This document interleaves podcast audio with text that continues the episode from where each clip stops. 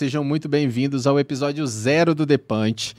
Esse projeto aqui que nasceu há pouco tempo no nosso coração e a gente colocou em prática. Então é muito bom ter você aqui. A gente vai trazer pessoas excepcionais para conversar aqui. E queria, primeiramente, agradecer por você estar participando dessa live, estar assistindo a gravação aí. Uh, falar um pouquinho do Depante para vocês antes de começar, né? Esse episódio zero é realmente para a gente explicar é, o que, que é esse projeto, como vai funcionar, quais são as pessoas que a gente vai trazer aqui, tá? O Depante nasceu da frase, eu não sei se você já viu a frase do Mike Tyson, que é todo mundo tem um plano, até levar um soco na cara. E eu tenho certeza que muita gente leva soco na cara todo dia. E o que, que é esse soco na cara não é nada agressivo, mas é aquele soco na cara que te coloca no eixo e realmente faz repensar em muita coisa e te faz acordar para a vida também. Então aqui dentro do Depante, a gente vai falar sobre histórias de superação, histórias de pessoas que deram a volta por cima realmente depois de terem apanhado muito da vida aí, tá? Vão ser bate-papo com pessoas muito especiais, tá? E aí, para começar tudo isso, eu queria que você, é, antes de começar tudo isso, eu queria que você se inscrevesse no canal aqui, tá? A gente tem contas em praticamente todas as plataformas, então esse episódio aqui vai estar disponível no Spotify depois. Então, é, tanto no YouTube, vai ter corte no TikTok, toque, é, corte no Instagram. Então segue no Instagram, arroba. Lá no TikTok é arroba.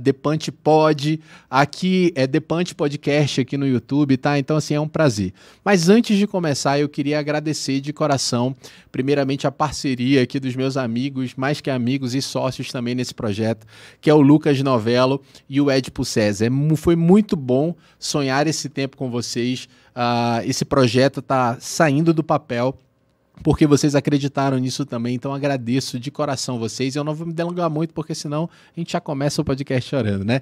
E hoje, para começar esse episódio zero aqui, para a gente começar a testar esses equipamentos todos que a gente tem aqui, eu tenho o prazer uh, de trazer aqui meu grande amigo.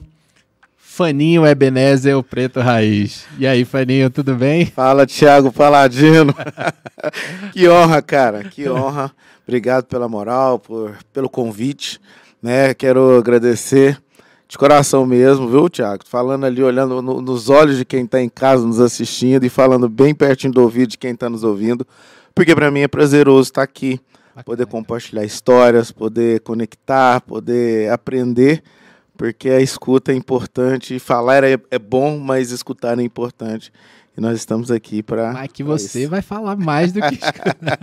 a gente está aqui para bater papo. Para quem não sabe, né, a gente, a gente já se cruzou muito aí pelas Sim. baladas da vida, pelas igrejas da vida, ah, pelos eventos, mas a gente nunca parou para conversar de verdade, né, Justo, justo. Tipo, se seguia muito aí nas redes sociais no arroba o, o preto, preto raiz, raiz, é o underline preto underline raiz. Isso, né? isso, isso. Então, assim, pelas esquetes que você fazia. Conheço aquele cara que tá lá, né? Mas não conheço a fundo a família, a vida do Faninho aí. Eu queria que você falasse um pouquinho, se apresentasse também, né? Para quem não te conhece, por favor. Bom, eu sou Fanior Sabino de Oliveira Miota. Fanior? Fanior, é, é Faninho é de Fanior. O que, que é isso? Tô descobrindo o nome do cara agora. Eu achei que era Fânio Preto Raiz Ebenezer. Da onde que ele tirou esse Fânio? Pois é, Fânio Sabino de Oliveira Miota, casado com a Débora Rafaela Miota de Oliveira. É, sou filho de Franciscos, é né, minha mãe Francisca. Legal, cara, e meu pai, Francisco. meu pai Francisco. Olha aí, e lá em casa é a família do F, né, onde tem o Francis, que é meu irmão mais velho, eu, o Fanner, o do meio, e o Farney, que é o caçula. É. Então, sou um sonhador, é, eu acredito muito na, na disposição, eu acredito muito na disposição das pessoas em fazer o bem, é, sabendo que elas também, quando estão dispostas a fazer o mal, fazem. e acredito em pessoas, acredito em projetos, acredito em sonhos. E, e gosto de, de estar envolvido com a educação, gosto de estar envolvido com a arte a, a arte que educa. Então, assim, falando de uma maneira bem, bem breve, é isso, mas eu acredito que no decorrer da nossa conversa aqui vai saindo mais algumas coisas. Beleza, aí. cara. Beleza, cara, excelente. É muito interessante, né, falar sobre essa família de Fs. A gente estava falando esse final de semana sobre é, a família pessoal fazendo uma brincadeira, né? Mas a família de gente humilde sempre tem vários. É, a inicial do nome de todos os filhos é a mesma, né? Uhum. A gente começa a iniciar. Eu, eu, acho que os, que os pais antigamente eles faziam isso para não errar, mas acabava errando, para não trocar o nome dos filhos. É, lá em casa é Tiago, Talita e Timóteo também. Então, assim, é tudo na, na mesma letra, né? Eu acho interessante isso aí. Mas assim, Faninho, é, falando um pouquinho do que você faz, né? Do como eu te conheci, eu queria saber de onde surgiu, cara, esse o preto raiz aí. É, e até você usar essa palavra, né, o uhum. preto, né, assim se impactou, é realmente para ser algo mais forte e chamativo aí na, na, nas redes sociais. Eu queria que você falasse um pouquinho desse projeto primeiro aí da, do seu Instagram, né, um TikTok, uhum. Instagram, fala um pouquinho aí. Bom, é, o preto raiz, eu desde sempre, sempre ouvi e acompanhei as discussões do se é preto, se é negro, se é isso, se é aquilo. Então, assim, isso é uma coisa que realmente é, ao meu ver, uma discussão desnecessária que não, que não traz relevância ao ser em si. Entendi. Tendo em vista que, como já diria Martin Luther King, é o caráter, não o tom da cor da pele. Entendi. Então, como quando, quando eu falei, não, eu vou trocar o meu, o meu arroba, eu vou colocar o preto raiz, foi justamente para trazer essa, essa discussão, para trazer essa, essa palavra à tona para que quando surgir novamente os questionamentos, a minha resposta é simples. Quando me pergunta se é preto ou negro que fala, uhum. é, eu costumo eu costumo dizer que desde que você fale com respeito, você não, não, não importa o, o, o termo que você utiliza. Mas eu também gosto de enfatizar que é, você, quando você trata a pessoa pelo nome, você joga por terra qualquer tipo de rótulo ou de, de coisas que, que podem antecipar aquela relação. Então, você não vai chamar um gordo, uma pessoa que está acima do, do peso de gordo, ou gordo, não sei o que, que tem e tal. A pessoa tem um nome. Entendi. Então, dentro daquilo que, que eu entendo como respeito, é, não que me chamar de preto ou de negro vai estar tá me desrespeitando mas existe o funnier, existe o ser. Então, quando você trata a pessoa, isso é o meu ponto de vista, é, pelo, pelo tom da pele, pelo estereótipo físico, corporal, você já traz um rótulo. Uhum. Né? Então, eu, eu não acho essa coisa de rótulo legal. Né? Porque a pessoa ela carrega uma história, ela carrega uma identidade, e aí, às vezes, muitas das vezes, você se resume a pessoa naquele rótulo.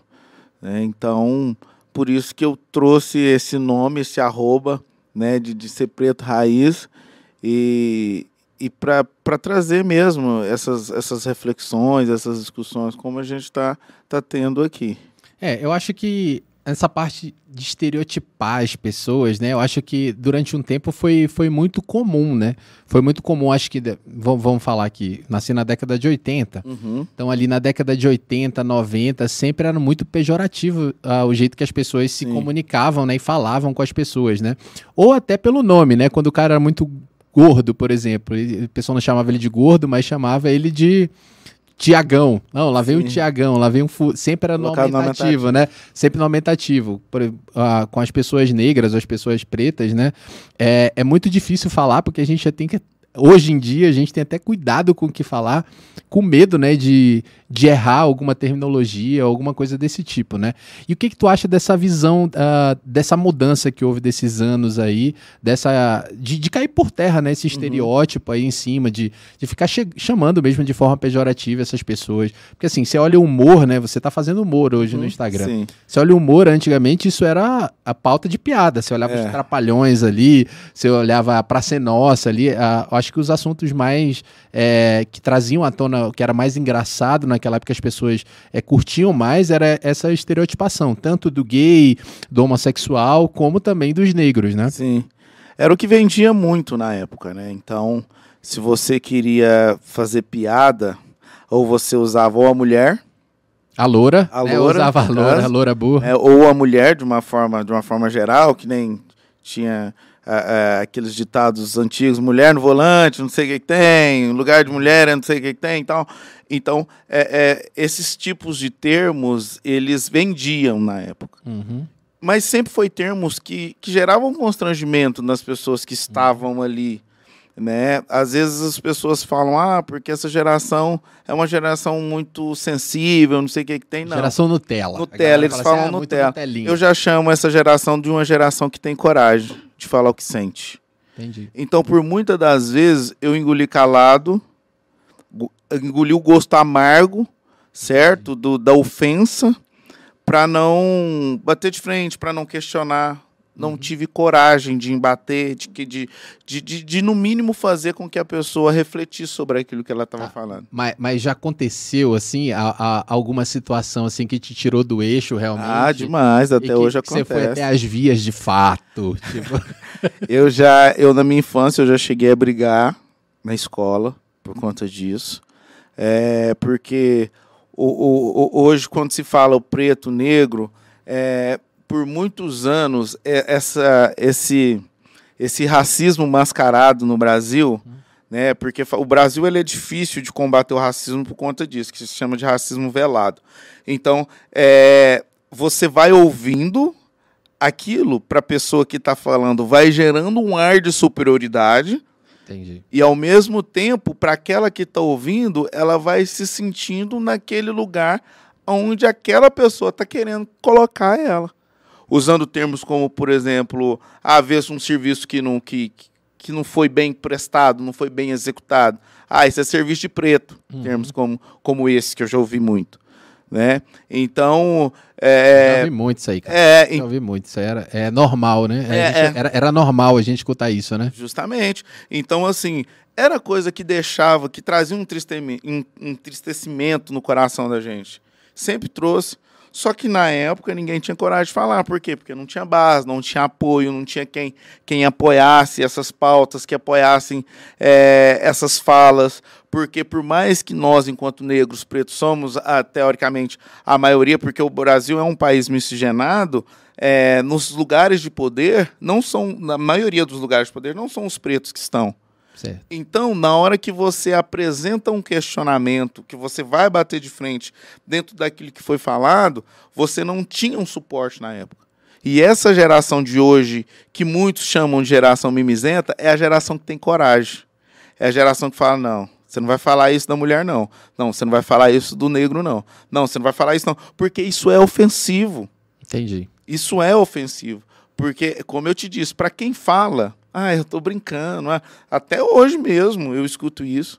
E tem pessoas, tem hora que eu sou mais, mais incisivo, né? Eu, eu, eu, vou numa pegada de Martin Luther King com Malcolm X, podemos dizer assim. É, é bem parecido, né? É, assim, é, é, eu, eu vou tentando misturar, né? Para equilibrar, vai tentando equilibrar, equilibrar. Porque enquanto educador, eu acho que existe uma carência de informação social.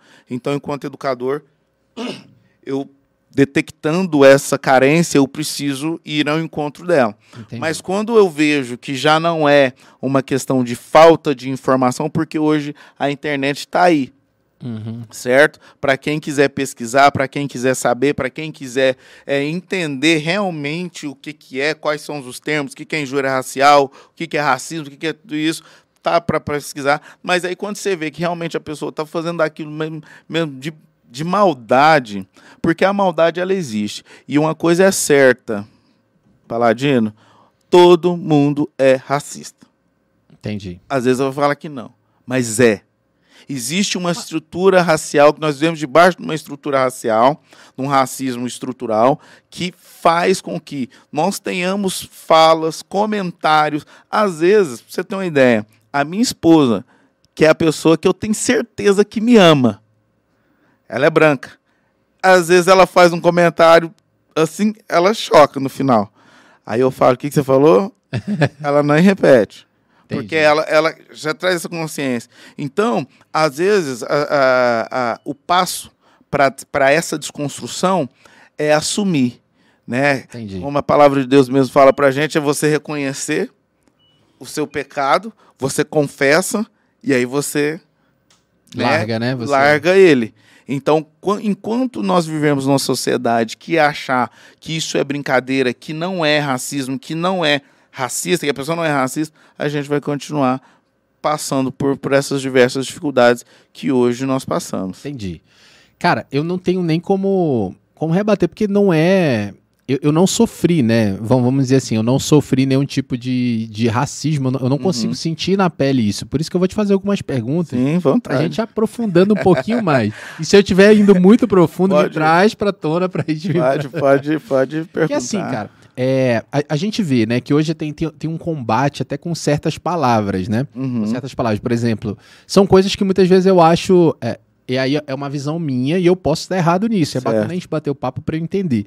É, que eu acho que é, existe uma forçação também. Eu acho que, eu acho que esse lance de tu tentar alcançar o equilíbrio, falar assim, ah não, Thiago, eu tô tentando ali Martin Luther King e Malcolm X, que assim, são os dois extremos defendendo mesma, a mesma a coisa. Mesma né? Mas assim, você acha que, por exemplo, né, é, é, essa estruturação vai até naquele lance das palavras, por exemplo, teve um, recentemente viralizou na internet um lance da do, do apresentador do jornal corrigindo a moça lá porque ela usou a palavra uhum. denegrir, Sim. que não se usa mais denegrir, né? É, você acha que vai até nesse nível mesmo de uh, ou, ou você acha que dali já está passando demais, assim que é, existe uma sendo bem sincero com você, existe uma militância uhum. em prol de tentar a tentar usar isso de maneira política, de tentar usar isso de, de, de, uma outra maneira, porque, ah, então quer dizer que agora eu não posso usar mais essa palavra de nenhuma forma que eu vou estar ofendendo alguém. Você falou assim, é, beleza. O, o racismo está estruturado no Brasil, enraizado. Uhum. E a gente já nasce, todo mundo é racista. Mas você acha que chega até esse ponto mesmo? Ou não? É, ou, ou existe um, um meio termo ali? A estrutura que nós vivemos dentro do Brasil, ao que diz respeito à Constituição em si. Quando eu falo Constituição, eu não estou falando da Constituição, Constituição. Estou uhum. falando do constituir. Ela é, né? é, do constituído, do, do, do, da descoberta. Né? Até os meus 13 anos, 14 anos, eu acreditava que o Brasil foi descoberto. Por, é, porque era isso que ensinava nas escolas. Entendi. E quando você vai ver a história real o Brasil ele foi invadido, foi saqueado, hum. foi roubado e foi vendido. Então você vê que dentro de uma estrutura que vem desde do, do, do da Constituição existem é, uma um pano de fundo para diversas coisas que hoje reflete nos nossos dia a dia. Uhum. Ao que diz respeito ao vocabulário em si. Então, quando a gente entra dentro da termologia, aí vai pegar professores de português, de, de linguística, não sei o que, que tem, normalmente brancos, para falar que não tem nada a ver, que isso não, não, não, não tem uma procedência. Mas você vai ver o significado da palavra e como ela foi elaborada, na intenção que ela foi elaborada, você vai ver que existe ali sim uma, uma, uma tentativa de na época eu acredito que não era uma tentativa, que era realmente para usar os termos essa linguagem como um termo pejorativo, Entendi. porque o denegrir é deixar negro, é deixar preto, é deixar escuro. Uhum. Entendeu? Então, quando se fala de humor negro, por exemplo, humor negro é aquele humor pesado que causa constrangimento. Então, por que associar a palavra negro ou preto a esse tipo de, de, de sentimentos que vai causar nas outras pessoas? Então, é, a gente não está falando só de uma escrita, nós não estamos falando só de uma questão neurolinguística, não sei o que, que tem. Nós estamos falando do que aquela. Qual é a intenção de quando Sim. é pronunciada aquela palavra. Uhum. Entendeu? Então, assim, quando vai se associar a uma palavra. Então, a palavra ela é falada, denegrir, é, é, o humor negro que eu, que, que, eu acabei de citar, ela é associada a coisas que, que traz desconforto para as pessoas. Entendi. Entendeu? Beleza, vamos lá, vamos mergulhando Sim, nisso aí. Vamos lá. Ah, ah, mas assim, independente disso tudo, né? A, a cor negra, a cor preta, vamos dizer assim, uhum. assim, a cor preta existe. Sim. Concorda? Sim. Isso existe, né? O que eu acho que a gente tem que fazer e tem que trazer à tona é separar, né? É que a, existe a cor negra, que é a cor negra, por exemplo, do que mancha, por exemplo, quando mancha alguma coisa, ela vai ficar mais escura. Isso é nível de cor, tá? Sim, sim, Tô sim. falando a nível de cor. Uhum. Só que é, eu acho que a gente tem que abolir essa ligação com a cor da pele. Certo. Com a cor da pele que vai, é, vai, vai fazer com que outras pessoas sejam ofendidas, né? Tipo assim, eu, eu falar que aquela cor realmente é a, a tua cor e, e, você é pior do que eu por causa da sua cor, né? Sim. Eu acho que isso é um trabalho que, que eu tenho, porque eu tenho um filho, né? Eu tenho um filho de oito anos, que é a, a, a gente tá ali o tempo todo tentando na, naquele limite, né? Do, do que ensinar de certo, do, uhum. que, do que bloquear, né? Do que poupar, do que ensinar. E a gente tem que ter sempre esse cuidado, né? De fazer essa distinção na, nesses detalhes, né? Então, assim, o que, o que eu vejo é que realmente a gente tem que abolir se essas palavras realmente elas foram criadas no sentido pejorativo de, é, de destruir, né? De uhum. macular um, uma espécie de pessoas, né? Mas aí, o ponto que, que eu estava conversando com você era isso, se que agora tudo que é preto, tipo, vai associar você. E eu acho que existe uma militância também, diz assim, que tudo que é preto, Sim. que é falado que é preto, que é associado. Por exemplo, só de você ter esse arroba, o preto raiz, já poderia, ah, não, você não pode usar isso. Como assim isso é preto? E aí tem até aqueles das pessoas que se identificam como preto e que se não te identificam, né? Uhum. É, tem, tem é, essa. Tem, tem, tudo isso. E tem essa questão, sim, da militância. Não vou dizer que não existe. Assim como qualquer causa ou qualquer coisa no mundo, existe aqueles que estão ali é, procurando realmente trazer à tona, de via de fatos, aquilo que é e esclarecer né, tudo aquilo que está sendo ocorrido, ou escurecer, enfim. É, e tem aqueles também que, que, que, que tá. É justamente nesse ponto que é. eu estou falando assim. Aí vai esclarecer, ah, não, porque quer dizer escurecer, né? É, é e, e quando eu usei o termo de escurecer, é justamente para para trazer no mesmo sentido do uhum. esclarecer. Sim. Né? E, e, e, e trazer para as pessoas aquilo que é de informação. Uhum. Mas tem também a galera que está aí para tentar, né, a gente está vivendo em um momento de muita polarização política, aonde é, é, essa polarização que era para ser múltipla está se tornando em, duas em duas faces e, e que isso para mim é um prejuízo enorme para o país. Né, chegar nesse ponto de você ter que escolher entre dois candidatos, eu acho isso. É, o Brasil perde. O meu problema não é nem esse, é escolher entre dois. Meu problema é escolher entre dois dos mesmos. É, é, é isso. Você entendeu? É, é tipo assim, quando você olha pro cenário atual, você diz assim, que daqui a quatro anos vai surgir. É, eu vou esperar quatro anos para surgir alguém novo, tipo, vai ter que ser conhecido para de renome. Peraí, cara. Não existe uma, uma criação, né? Eu Sim. acho que tá. É, a, a, gente não tem escolha, a gente fica refém dessa. Fica refém, isso é horrível. Uberlândia, hoje, nas próximas eleições, ela já vai começar a respirar áreas diferentes ao que diz respeito à administração. a gente está falando do coronel. É, a gente vai conseguir a respirar áreas diferentes, porque você vê que vem uma geração de políticos de vinculados a, a, uma, a, uma, a uma instituição, né, do agro, do, do, do, do enfim, os coronéis né, na nossa cidade, e fizeram o trabalho deles, tiveram a sua relevância também, mas a gente vê que existe uma necessidade, porque existe um outro público, uma outra galera que também está ali, né? É, mas eu não vejo, é justamente isso, é, é, pela aversão que essas pessoas criam na política, hum. tipo, porque é, a, a, gente, quando eu olho para a política daqui para lá, é, da minha janela, digamos assim, cara, dá medo de entrar, tipo assim, você começa a ter ojeriza dessas coisas, né? Você começa, tipo assim, cara, eu não vou entrar naquele aquele padia naque, naquele mundo ali, cara, de é um querendo matar o outro, passando a perna no outro, aquela confusão,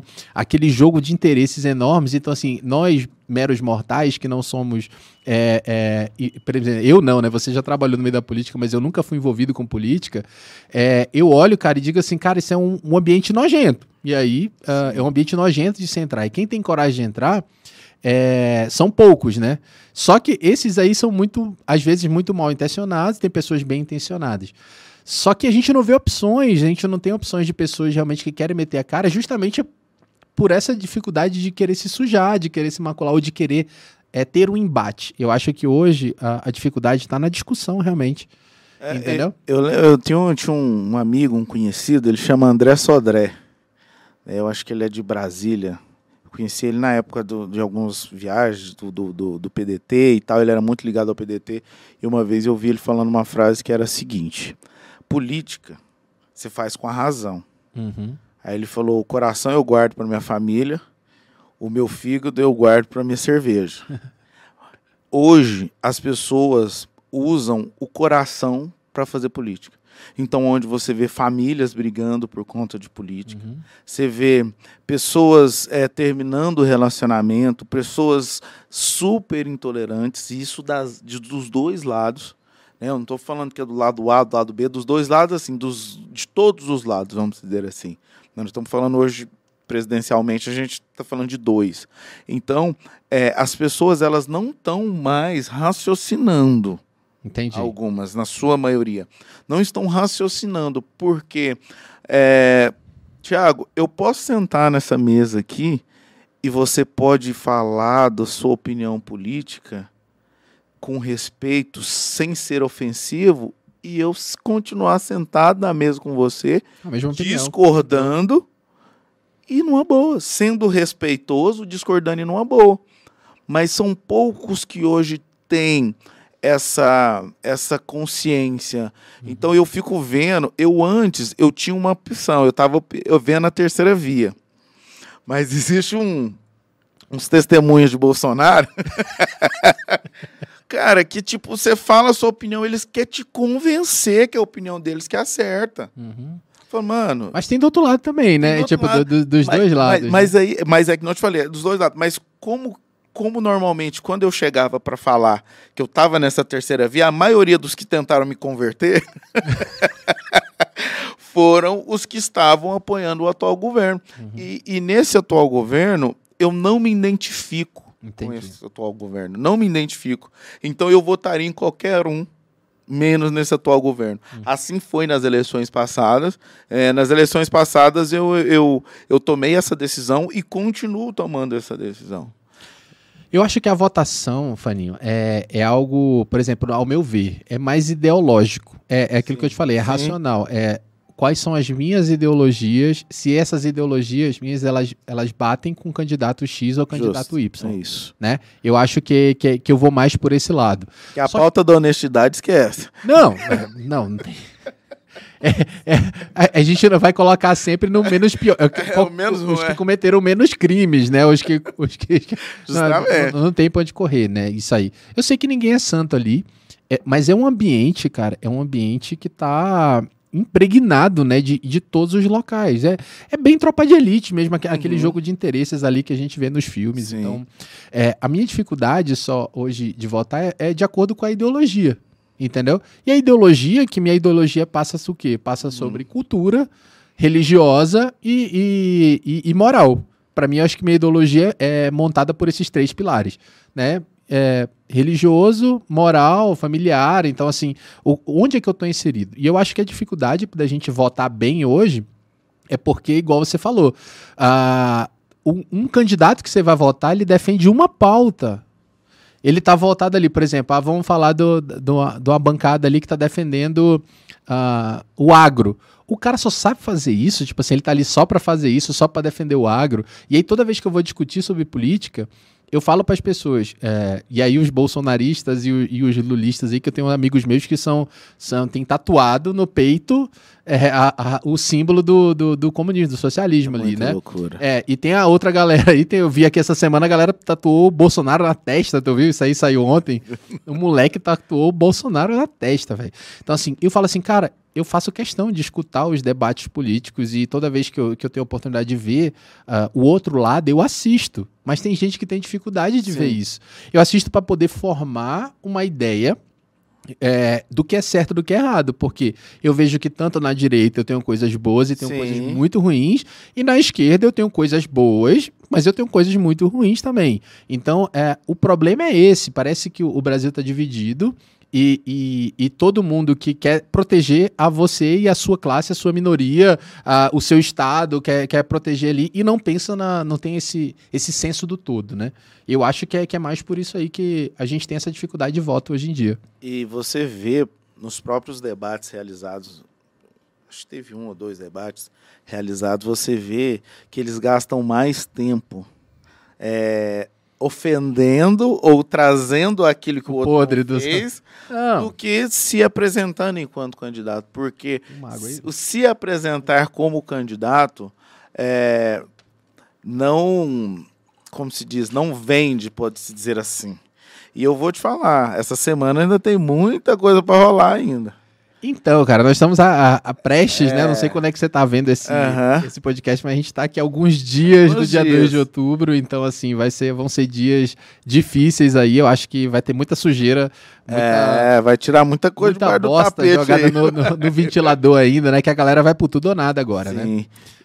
E aí, você vê nesses debates esse tipo de situação e automaticamente isso reflete naqueles que nos adoradores, porque tem aquela galera que, que eh, das duas partes que são os, né, os adoradores, que vai tentar te convencer, te converter, te levar, não, não sei o que, que tem, usar os argumentos deles.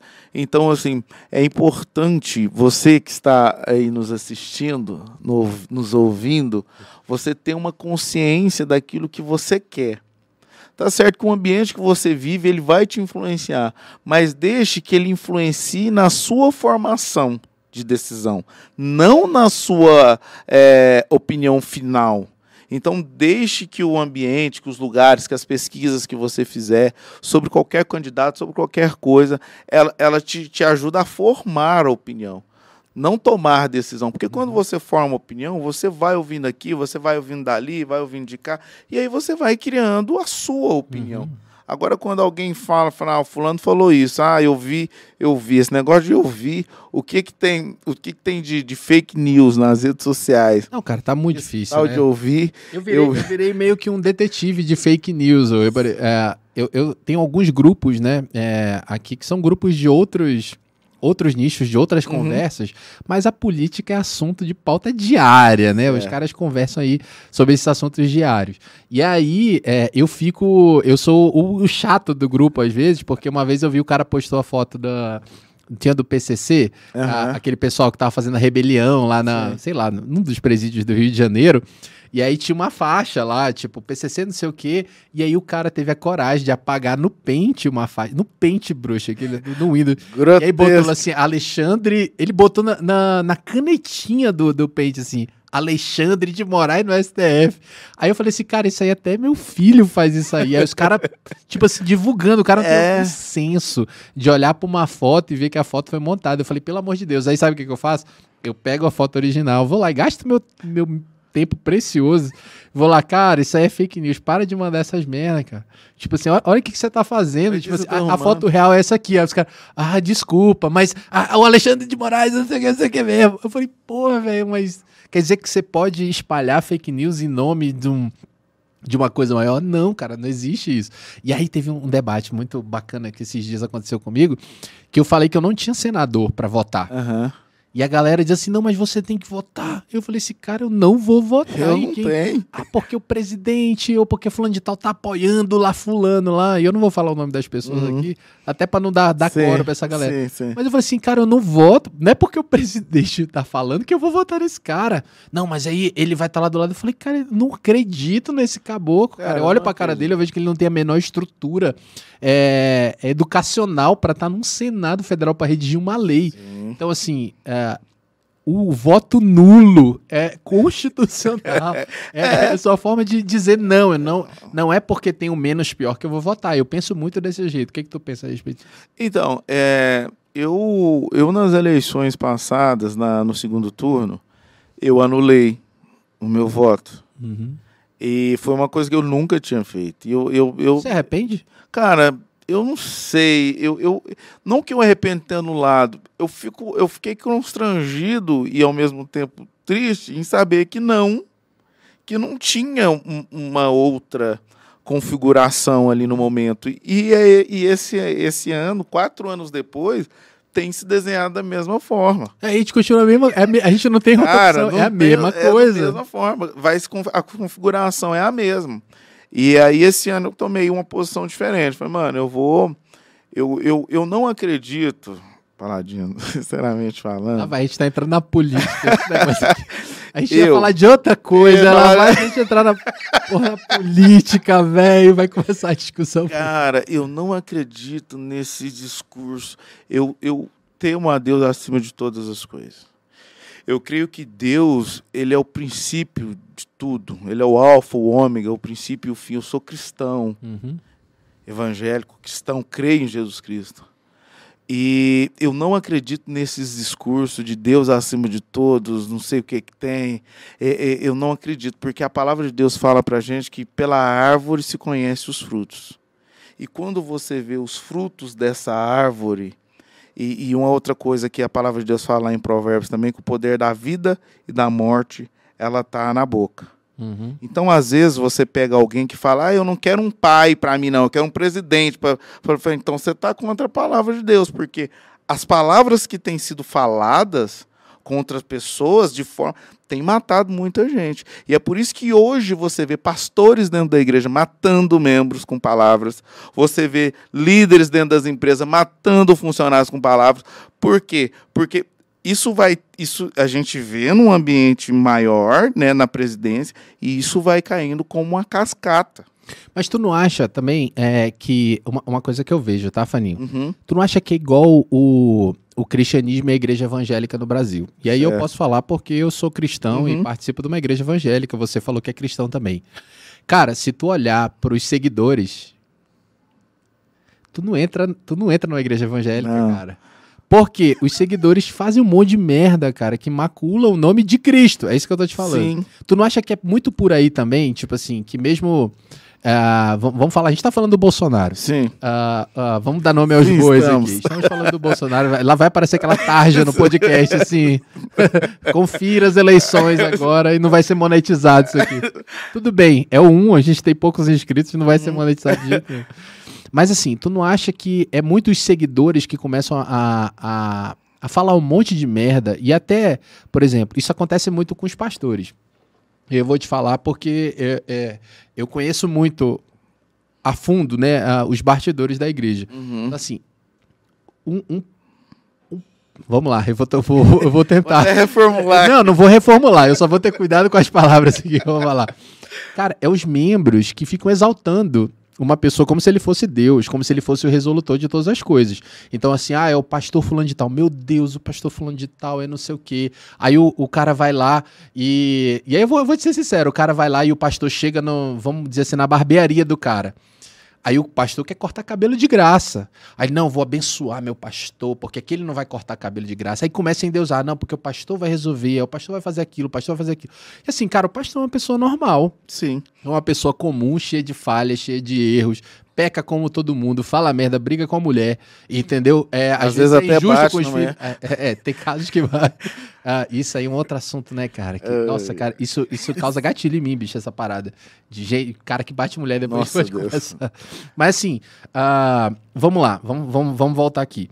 O, é as pessoas que começam a endeusar e o cara começa a se achar, mesmo que não seja maldade no coração, mas assim, não, cara eu sou o pastor das ovelhas. Uhum. Não acha que é a mesma coisa na presidência do Brasil, por exemplo?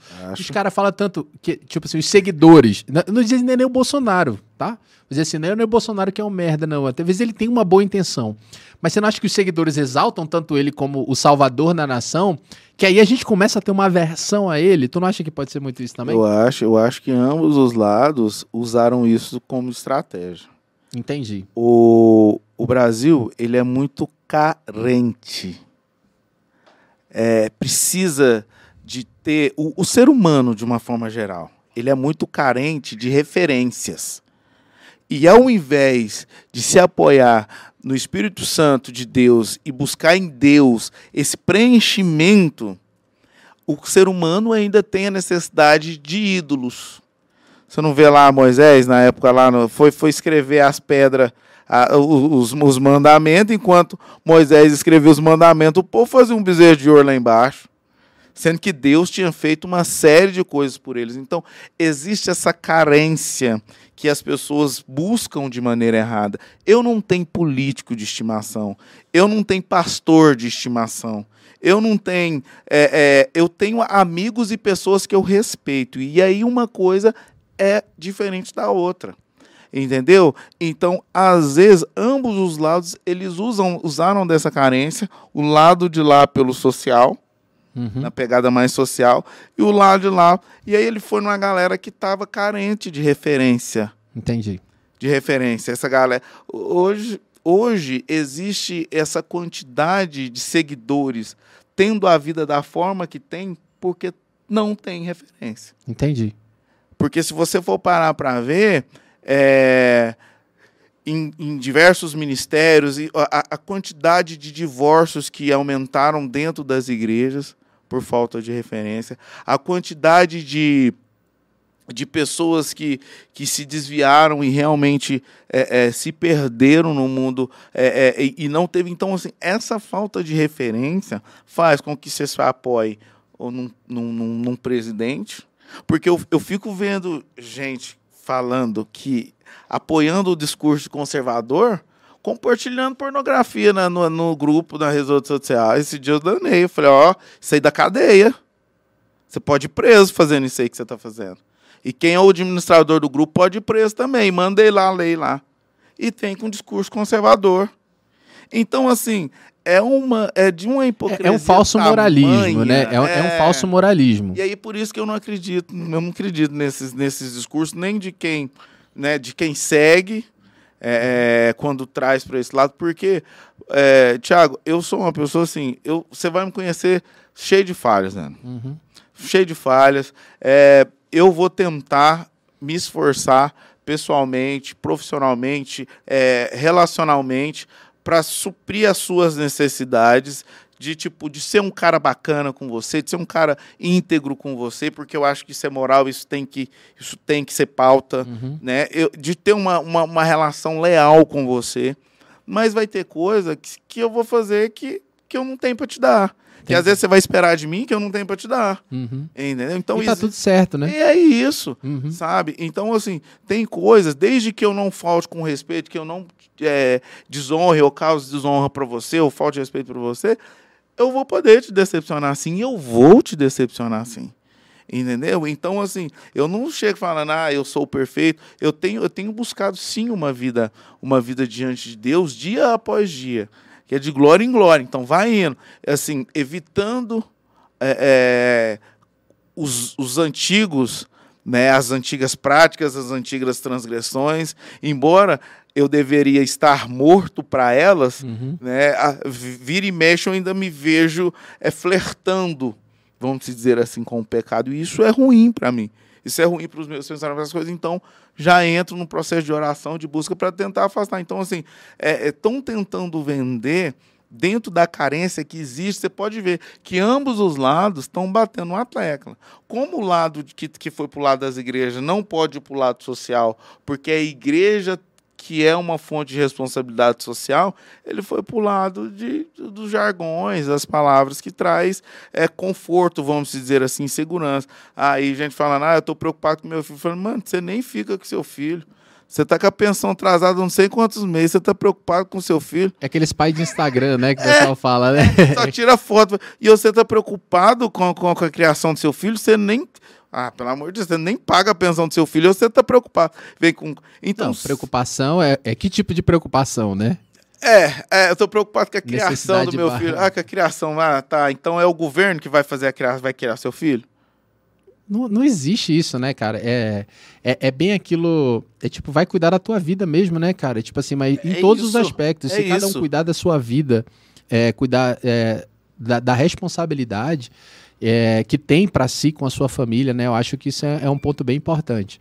É, é, eu acho que é, que é, o pilar mais importante, Sim. né? Sem se preocupar e não esperar nada de governo nenhum. É. Né? Tipo, é, uma coisa que eu tenho que eu tenho aprendido, cara, é não esperar nada de governo nenhum. Uma vez eu vi uh, um desses empreendedores aí falando, tipo assim, ah, e se fulano ganhar, o que tu vai fazer? Ele falou assim, nada. Ah, e se é a esquerda ou se é a direita? Vai acontecer nada para mim, porque eu tô cuidando da minha vida, eu tô cuidando dos meus familiares, das minhas empresas, eu não tô esperando uh, o Estado fazer alguma coisa para mim. E é uma coisa que eu vejo que a esquerda espera muito. Sim falando um pouquinho. A gente falou, vamos descer, descer sim, no pau do sim. Bolsonaro, vamos descer na esquerda sim. também. É, é, tipo assim, a galera tá esperando o Estado fazer alguma coisa é para resolver a minha vida. Tipo assim, a, a, as incongruências que eu vejo no discurso hoje do, do, Lula, por exemplo, é, são incongruências gravíssimas. É tipo assim, ah, não, o cara fala mal do agronegócio e fala que vai ter picanha na mesa do cara. Tipo assim, o cara fala mal do, da, da pecuária brasileira e fala que vai ter Uma picanha. coisa depende do agro, da, da picanha. Cara, peraí, se tu não vai investir no não agro... São coisas independentes. É, não vai investir coisas... é, na, na, alimentação, tu... Peraí, é a mesma coisa, cara. Aí, tipo assim, plano de governo, velho. É muito grave isso, por exemplo, eu vejo. Eu, eu escutei, cara, eu escuto, mesmo discordando de muita coisa, eu escuto. Uhum. Falar assim, cara, o cara não entrega um plano de governo. E a galera tá lá, não, porque vai ser ele, porque ele vai resolver a nossa vida. Ninguém, nenhum presidente, é, nenhum pastor, nenhum que vai resolver tua vida, velho. Vai cuidar, vai assumir tua responsabilidade como pai, como mãe, como, como cidadão, cidadão. como trabalhador, entendeu? Como, como, patrão. Vai assumir tua responsabilidade perante uma sociedade que tá precisando de pessoas que tomem a responsabilidade no, no, nos seus micro espaços onde, onde a, cada um atinge, né? Mas a gente vê isso, pessoas esperando, isso me dá uma agonia muito grande. É, e aí, e aí que eu falei, um lado foi pro lado social uhum. e o outro foi pro lado do, do, do, do dos cristãos, né? Então, uhum. assim, o, ambos foram, foram estratégicos. Uhum. Você foi uma estratégia. E os cristãos são a maioria no, no Brasil, é. né? Por isso que você tem esse volume. Mas uma coisa bacana, vamos lá, Fanny. É bacana ver esse patriotismo, mesmo que às vezes é, ah, o cara tá presente, o cara vai por causa do Bolsonaro e tal, mas é porque quer ver o Bolsonaro passeando. O cara passou na frente de casa lá, tipo, na moto lá, eu fiquei olhando o cara passar. Mas é bonito ver aquele monte de gente, cara, passeando com bandeira e tudo mais. Mesmo que às vezes é, tem algumas pessoas que estão ali é, endeusando o bolsonarismo. Mas você vê, por exemplo, uma criança não está endeusando muitas vezes o Bolsonaro, ele está vendo ali a bandeira. É, tá Eu acho que isso vai ter um reflexo. Às vezes replicando aquilo, o reflexo dos pais ali, isso, né? É. Mas, mas, você acha que assim, eu acho que vai ter um impacto é, patriótico, digamos Tomara. assim. É, vai ter um impacto para Tomara. Brasileiro é patriota desde quando? Só em época de Copa do Mundo, Paladino. E esse ano tem. esse ano tem Copa do Mundo. Então o brasileiro é patriota só em época. Menino Ney tá lá, o menino Ney tá Ney. Vamos lá, menino Ney. Estamos na torcida aqui. Pelo amor de é Deus. Então, assim, é, é, tomara. Tomara.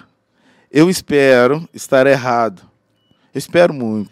Eu, eu também. Eu, eu, assim, é, é, é, o que eu falo, assim. A, a, gente vai ter que escolher o menos pior aí, é, vai ter que escolher um lado e torcer para que para que não desande, né? Tipo, ladeira abaixo, né? Eu acho que, uhum.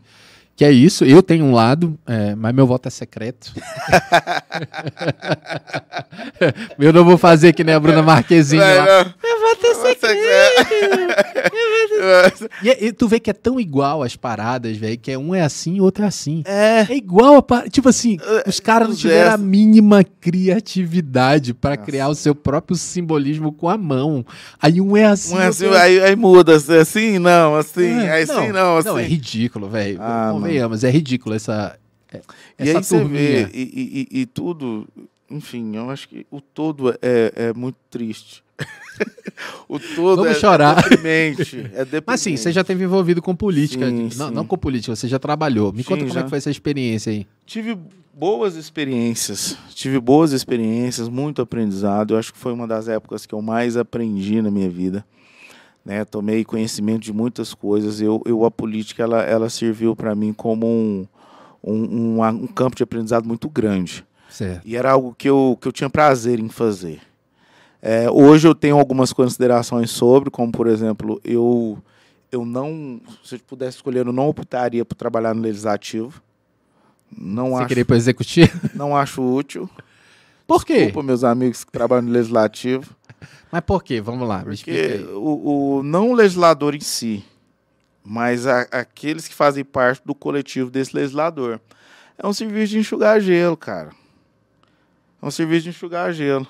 Então, é um trem que não resolve. Aí pega você, aí você vai anotar buraco em rua para quando o cara, o, o, o pessoa for tampar, o, o, Tirar foto fazer material para o deputado, pro vereador ir lá e, e, e, fazer o lobby, você vai, ah, nome de rua, ah, buraco em rua, ah, Mas tu sabe, tu sabe isso, é, isso é um problema, não é nem por ele fazer isso, é porque isso é tão pequeno e a gente está acostumado com tão menos, tão pouco, que até isso é louvável, né? Quando o cara diz assim, ah, não, tamp... o deputado fulano de tal, o vereador tampou o buraco na minha rua, eu vou votar nele. Cara, é obrigação desse desgraçado. Tinha que fazer, rapaz, teve uma época que um vereador da cidade de Uberlândia, ele tava tampando os buracos com massa de cimento. mas ele por, por próprio? Não, ele por próprio, mas é pra, era para derrubar o governo antigo.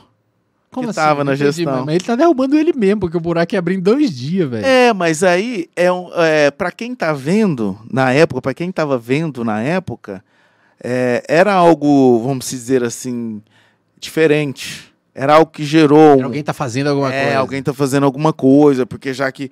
É, tipo a história daquele vereador lá do Rio lá, que deu problema agora, esses dias agora, que vivia na internet postando o dia, o dia dele. Era, era isso? É, tipo... Era tipo isso. E assim, mano, o asfalto, ele, ele, existe um material certo pra você fazer isso. Não, cara, é uma empresa especializada e é caríssimo. Oh, e aí, e tipo, ele fazendo. Assim, o quilômetro do asfalto, rua. eu tava vendo. E, não, não é por causa da, da, da, licitação. O quilômetro do asfalto é caríssimo, velho. E tipo assim, não é qualquer um que tampa um não buraco é. também. E aí tampando E aí, na época, foi mais para derrubar o atual governo. E eu, e eu achei interessante que passou dois dias, ou, ou passou um tempo, esse mesmo, esse mesmo vereador naquele, naquele escândalo que teve na Câmara Municipal de Uberlândia. Ele caiu. só sobrou dois também. Na verdade, só sobrou dois, não caiu muita gente. Mas foi real aquela parada ali. Ah. Eu, olha só, eu só, eu só vejo. É, nesse assunto aí, eu só vi as manchetes. Eu só sei que todos, só sobrou dois, todos foram é, presos. Eu já tinha saído de lá na época, mas é real sim. As acusações que foram feitas, elas são reais sim. Os caras caíram por causa de R$ 1.500, é isso mesmo? A nota. Ah, o que tava na nota era isso, né? É. Mas era muito mais. É coisa de não? nota. Eu não sei qual foi o caso, né? Aí depende, mas eu assim. Te, eu tô a, te comprometendo pra é, falar. Porque, porque aí tinha a questão das notas frias, entendeu? Que foi Entendi. uma das coisas que, que, que derrubou muita gente lá. Mas isso hoje o pessoal foi condenado mesmo, né? Então, assim. Ah, condenado sim, né? Perdeu o cargo. Alguns entraram em depressão, outros suicidaram. Teve gente que suicidou? Teve um candidato aí que ele suicidou na época, no período. Não, não posso dizer, não conheço a família. Ou foi, foi queima de arquivo, né? Pode dizer. Não, não vou falar que foi por conta disso, mas. Mas foi. Casou na mesma época. É, entendi. foi na mesma época, não estou dizendo que foi isso, mas assim, foi um momento muito triste. Sabe? Pessoas que realmente. É, você via seriedade nelas, porque ali, aí é aquele negócio, como já diria minha velha avó gambá cheira gambá. Então, você tá ali no. Não, mano, é de boa, só uma nota aqui. Filho. Não, só, de boa. Você fala, não, vou fazer isso não. O cara vai lá de novo, não, aqui, ó, vamos lá. Aí na hora que vê, o cara faz uma vez. Não deu nada, o cara faz duas. Aí aquilo que o cara tinha como princípios vai perdendo. Entendi. Você entendeu? Então aquilo que era comum era corrupto. E o cara entrou no meio do coisa. Todos entraram, praticamente. Assim, eu não, não conheço, eu não consigo nem falar disso, que eu só li destaque. Eu, eu uhum. era um uhum. cara que, sobre a política de Uberlândia, assim. É, e nessa época eu também tinha muito pouco interesse, né? Eu sei que foi porque foi escândalo a nível nacional, Sim, né? Apareceu nacional. tudo isso. Mas assim, foi grave, né, cara? É difícil acreditar no legislativo que todos, é, praticamente todos os vereadores são envolvidos no esquema, né, cara? É muito difícil. Qual né? é a seriedade desse legislativo? Né? E aí é, isso, e aí é uma coisa bo boa de se pontuar, né? né? Eram de todos os partidos, de, era de, de esquerda como, é, como é, Era o que era comum. Uhum. Como eu disse, o que era comum e era corrupto. Uhum. Era comum, mas era corrupto. Mas estava errado, né? E não é, é porque, porque a gente, todo mundo faz que tá certo. É, aquela questão lá, é o pecadinho, o pecadão, né? Não, não, isso eu não faço, mas isso eu faço. Não, não vou roubar uma laranja, não vou roubar uma caixa de laranja, mas eu vou roubar uma. Né? E aí é, é mais ou menos isso, parafraseando, podemos Entendi. dizer assim. Assim, cara, eu acho que, que, que faltam pessoas que tenham saco realmente e que consigam engolir sapo o suficiente para entrar na política e tentar fazer diferença. E eu acho que é, que é uma geração que tem que começar a olhar para o todo realmente, não só olhar para um lado, não só olhar para tanto direita ou esquerda, mas a pessoa que tenha ideais e tenha princípios né, e que defenda esses princípios realmente. Tem um cara, tem um cara lá na Câmara, embora ele não seja o meu candidato para as eleições agora, mas é um cara que ele tem uma admiração, ele tem uma, um posicionamento louvável. Ele foi um desses que não foi, uhum. que não caiu na Câmara na época.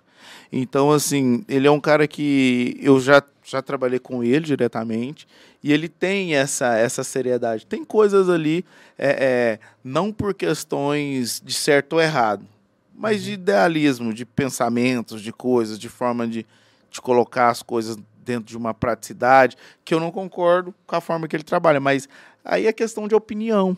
Uhum. Entendeu? É questão de opinião, mas ele, ele tem tentado e tem se mantido enlibado ao que diz respeito às questões políticas, investigações que, que, Legal, que vão surgindo lá. Mas vou te falar, ele não tá fazendo mais nada do que obrigação é, dele. É obrigação dele. Então, assim, é, também não tem que ficar dando pauta para isso também. É, é igual o. é, tem uma história que meu pai conta que é não, meu pai conta não, que ele viu e me uhum. contou que é o cara que devolveu, o taxista lá, uhum. é, o cara esqueceu 10 mil reais no carro dele, ele foi lá, ligou pro cara e devolveu os 10 mil reais, e aí tava todo mundo na notícia. Não, é. porque o taxista devolveu 10 mil reais. Aí o cara falou assim, cara, não era meu, não fiz nada que. Não fiz nada demais, eu devolvi Sim. pro dono. É porque, assim, o certo é tão escasso, a gente vê as pessoas fazendo se certo. torna diferente. Se torna, ah, é louvável, porque se o comum era o cara embolsar e achar que ganhou e agradecer a Deus ainda. Obrigado, Deus, porque é, alguém esqueceu esses 10 é, mil no meu carro. É o lance da exceção virar regra. Né? Uhum. Então, aquilo que deveria ser de praste, ele se torna é, louvável. É, e nem era para ser, né, cara? Nem era para ser, que nem o discurso antigo Aí eu vou parar de falar, é a última vez que eu vou falar, prometo. É, não pode falar nada de mim porque eu sou honesto, eu não roubo de ninguém. Aí fica falando que eu sou Cara, isso. Cara, tu imitou igualzinho, velho. Você fechar o olho é igualzinho.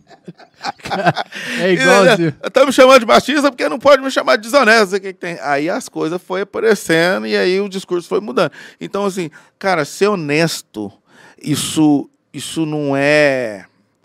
é como que eu posso dizer? A pessoa, ela não Cara, ser honesto é, é índole, é caráter. Uhum. Isso é em tudo, né? É em tudo. Eu lembro que eu vi uma, uma palestra é, é da, daquele evento que tem lá na, na Sal da Terra, aquele evento lá da Internacional da Igreja de Dallas, eu esqueci o nome. Uh, meu Deus, esqueci o nome. Aí era, era um cara que era um grande legislador, ele era promotor de justiça uhum. nos Estados Unidos, e aí ele falava o seguinte: é, ele sempre foi muito correto, ele pregava essa, essa retidão aí de caráter, Sim. fazer tudo certinho e tudo mais. Aí chegou uh, quando ele tinha. Ele já estava velho, já tinha se aposentado e tudo mais, ele tinha livros escritos. É, surgiu a oportunidade de, dele comprar uma casa. Ele queria comprar uma casa com a esposa dele e tudo mais. E aí o cara falou assim: não, essa casa custa um milhão de, de dólares. Né? E ele falou assim: não, beleza. Só que eu quero a nota fiscal. Era mais ou menos isso. Não sei se é a nota fiscal nos Estados Unidos, mas eu quero a nota fiscal. para você. Aí ele tinha que declarar na Receita, uhum. né? Ele falou assim: ah, não, para eu declarar na Receita, é. É, eu, eu, eu, te faço mais barato se tu não declarar que pagou esse valor para mim. Tipo, era 700, 700 mil. Uhum. Se, se tu não declarar e dizer que eu não quero declarar que eu recebi isso para não pagar imposto. E aí ele achou, pô, cara, vou comprar a casa dos meus sonhos por 700 mil. Chegou em casa e falou para a esposa dele que o cara falou que não ia declarar, que ele tinha pago, então ele ia fazer uma transferência bancária, era alguma coisa nesse sentido. E aí a esposa dele fala assim, cara, quer dizer que tu vai macular o teu nome por causa de 300 mil dólares? Tipo assim, era mais ou menos essa história. Uhum. E aí ele ficou pensando, cara, realmente, né? Tipo assim, o certo é o certo. O tipo certo assim, é então assim, se você tá debaixo de uma lei de um país, você não vai burlar ela e você não vai macular uma história por causa de era muito dinheiro. Se você olhar 300 mil dólares, é muito dinheiro na jogada. Mas, cara, será que vale a pena? É, mas você acha que vale a pena? Tipo assim, ele, aí ele vai pro princípio que, que trouxe ele, né? Uhum. Então eu acho isso muito interessante. Mas vamos mudar um pouquinho de política sim, aqui? Sim, vamos sim, lá sim. falar. Esse aqui é o Depante, cara. E a ideia certo. do Depante é falar justamente os murros na cara que fizeram você mudar de vida ou mudar posicionamento de vida. E aí eu queria saber de você, Faninho, qual foi o maior murro na cara, o soco na cara que você levou? Cara, eu assim, eu já tive alguns alguns momentos na vida que que me trouxe e me tornou, né, essa pessoa que hoje eu sou, uma pessoa de opinião firme, uma pessoa às vezes é, não é que eu que eu sou eu sou incisivo na minha fala. Então, eu fui me formando daquilo que foi sendo me dado. Então, teve uma época da minha vida que eu entrei em desacordo com meu pai. E o que, que, é, que, que, é, que, seria um desacordo? O desacordo. Sim, se você puder falar também, tá? Tranquilo. É, não, foi, foi, foi uma fase muito complexa na minha vida. Eu estava num período saindo da adolescência, já na juventude como jovem. Se entendendo já. como homem. É, e aí, sabe quando você tem aquele ídolo na sua cabeça? Que seu pai era o cara certo, o cara correto, o exemplo de moralidade, né? o exemplo para para se seguir. Né? O meu pai ele foi um cara que trabalhou no emprego só a vida inteira, né? foi funcionário público. Então, assim, era um cara, sabe? E aí teve um momento que a gente sabia que ele fazia umas coisas ou outras, é, ao que diz respeito à questão conjugal dele com a minha mãe. Mas aí até que ele arrumou um filho. Fora do, do, do, fora do, do casamento. Do casamento. Então, isso para mim, é, essa admiração que eu tinha hoje, assim, é uma coisa que eu posso dizer que está um pouco fragmentada ainda. Isso eu estou falando coisas de 14 anos, 15 anos atrás. É, foi muito, foi muito forte. Eu acho que não só para mim, quanto para os meus irmãos também, né? Porque na época é, cada um tomou, cada um refletiu de uma forma. Tomou um partido, tomou um assim. Assim, é, a gente silenciou. A gente não teve coragem de encarar. Entendi. A gente não teve coragem de bater de frente. Você tinha quantos anos na época? É, a gente já tinha uns 16, 17 anos para 18 anos. Era isso mesmo, Fran? Era isso, né? Então, é, foi muito, foi muito forte isso pra gente. Porque o meu pai, ele era um exemplo de moralidade pra gente. Então, quando nós descobrimos, descobrimos tudo. E minha mãe, ela foi e é uma mulher que eu vou te falar acabou, não tem mais, não existe. Porque ela segurou a onda diante da família, uhum. da gente, é, e segurou a onda para segurar a família, para a família não, não ruir Entendi. na época. Porque eram filhos adolescentes e Era talvez poderia causar rebeldia. E de repente. E, e, e, aí, no momento, eh, eu particularmente fiquei com muita raiva da minha mãe. Alguns anos depois, o meu irmão mais novo ficou com muita raiva da minha mãe pelo fato dela não dela tomar partido do lado do meu pai, dela não se posicionar mediante tudo. E, e, passar o que ela passou, da, da, da, da mãe do filho do meu pai ligar lá em casa, é, mandar carta, escrever coisas que geram realmente constrangimento para uma mulher que está ali cuidando da casa, cuidando da família, tentando manter tudo aquilo. E a mulher ligava, cadê? procurando meu pai, como se lá fosse a casa dela e minha mãe fosse a empregada dela. Então foi acontecendo. E aí a gente foi calando. A gente foi silenciando. Calando com, com mágoa, com ressentimento. Mágoa. É por isso que eu falo para vocês hoje é, é, que essa geração que a gente está vivendo não é a geração do mimimi. É a geração que tem coragem de falar. Porque a minha geração não teve coragem de falar. Eu fui ter coragem de falar agora. Porque depois, aí descobriu com o menino que meu pai tinha outro filho. Beleza. Foi na hora que viu que não, meu pai estava levando o menino lá para dentro da casa da minha mãe. Sua mãe cuidar. Ele pra gente ficar todo mundo junto ali. Ah, no, no convívio. É, na cabeça dele é os filhos dele crescer juntos, isso na cabeça dele. Mas ele não tem ideia do trauma. Eles não separaram, não. eles não separaram seu pai Não, não, eles separaram. não separaram, eles ah, não entendi. separaram, eles continuaram juntos. Sua mãe não perdo, perdoou ou ela aguentou ali porque... É. O que é. acontece normalmente com todas... A maioria das é. famílias é assim, a mulher aguenta, né? Porque às vezes não tem como se sustentar, tá ali Sim, se doando, e é, o cara é o provedor, foi mais ou menos na, isso. Na época, era, era esse cenário que era configurado lá. Entendi. Entendeu? Então, assim, é, foi, tava levando lá, e aí as coisas foi foi acontecendo, na hora que viu que não, eu tava levando o menino pra dentro da minha casa, depois de casado. Eu falei, não, peraí, eu sei que o menino não tem nada a ver, uhum. mas isso tá errado. Aí eu confrontei ele.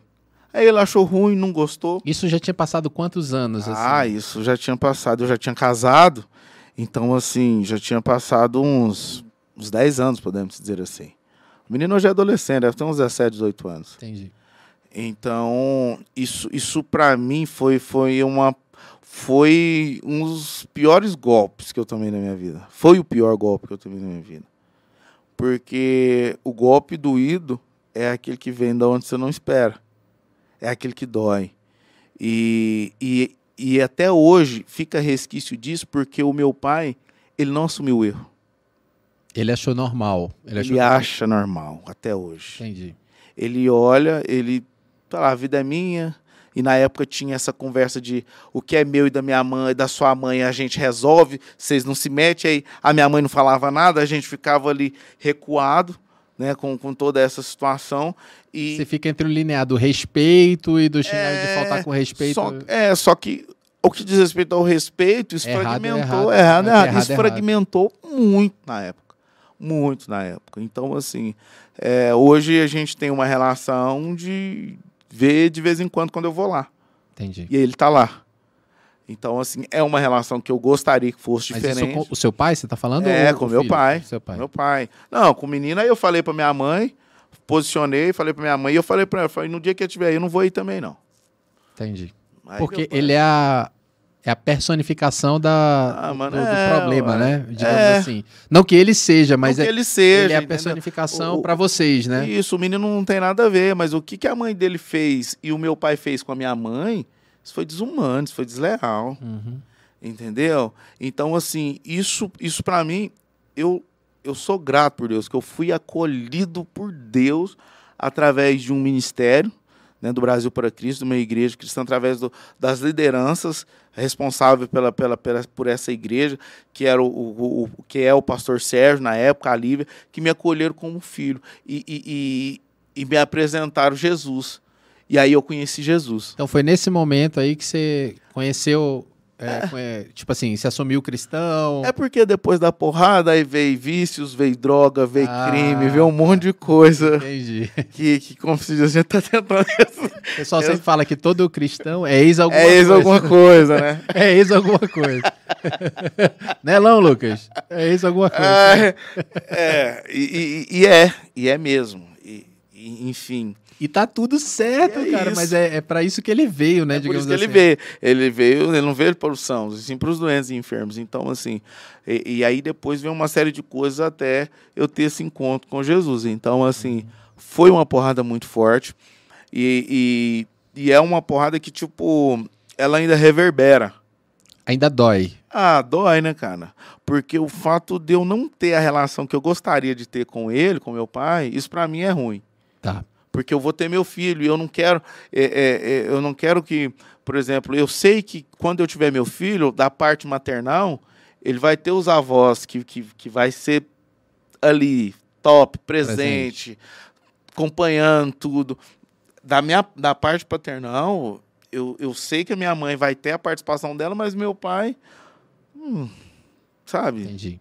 Mas porque ele não quer ou, Cara, ou porque tu quer blindar ele? Eu, eu, desculpa não, se eu tô sendo. Não, ou tu, tu quer blindar é, desse relacionamento, é, sei lá, vamos falar desse relacionamento danoso que tu teve, tu uhum. quer blindaria seu filho, alguma coisa assim? Não, eu falo isso baseado na relação que ele tem com meus sobrinhos. E aí eu tô entrando numa área que nem, nem minha do meu irmão e às vezes eu já tomei dor dele também. Já tomou, entendi. Já tomei dor dele já. E, e, e já questionei isso com meu pai também. E para ele, Entendi. De, de ter festividade de aniversário ele prefere, do, do neto e ele prefere fazer outra coisa do que ir lá no aniversário. Entendi. Não por uma vez. Isso é magoa, realmente. Ah, entendeu? Então, assim, é, é e, e, é o que eu que apoio o atual governo. Então é esse tipo de. Ah, é, eu falei que ia ser a primeira vez. Explicar. Eu, eu, falei que ia ser a, primeira, a última vez que eu, que eu ia falar sobre isso. Mas assim, é tipo. Aí vem falar, aí tem hora que vem postar coisa de moralidade e fala, mano, mas sabe. Entendi. Agora tudo fez sentido. Fez sentido, não fez? Entendi. Mas uma coisa que eu te sugiro, cara, e assim, eu sei que é muito difícil, cara, esse relacionamento com o pai.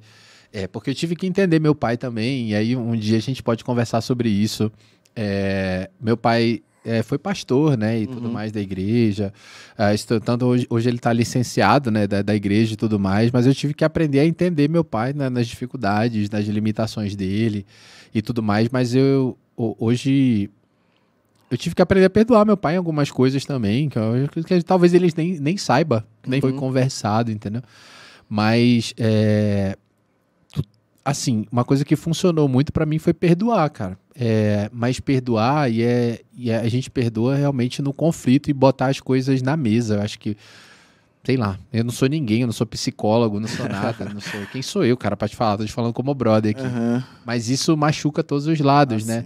E eu sei que isso dói em você. Se isso dói em você, tem que ser resolvido de alguma forma, cara. E nem que seja. É, o clube da luta. Sabe como é que é o uhum. clube da luta? É na porrada que é. Não, o clube da luta é o seguinte: todo mundo vai, entra debaixo lá do, do, do porão, se soca, se esmurra, termina, levanta, tipo assim. É valeu, até a próxima valeu. semana. é isso aí, tá tudo certo, ninguém se odeia, entendeu? Eu acho que família é muito isso, né? Família é, é, esse atrito, até porque são Sim. pessoas muito iguais, né? Você, é, você tá se espelhando. E, e, e às vezes, assim, eu, eu não olho nem para ação, para a situação em si. Uhum. Eu olho pelo fato de ter uma, uma, uma, uma, uma autossuficiência tão grande uhum.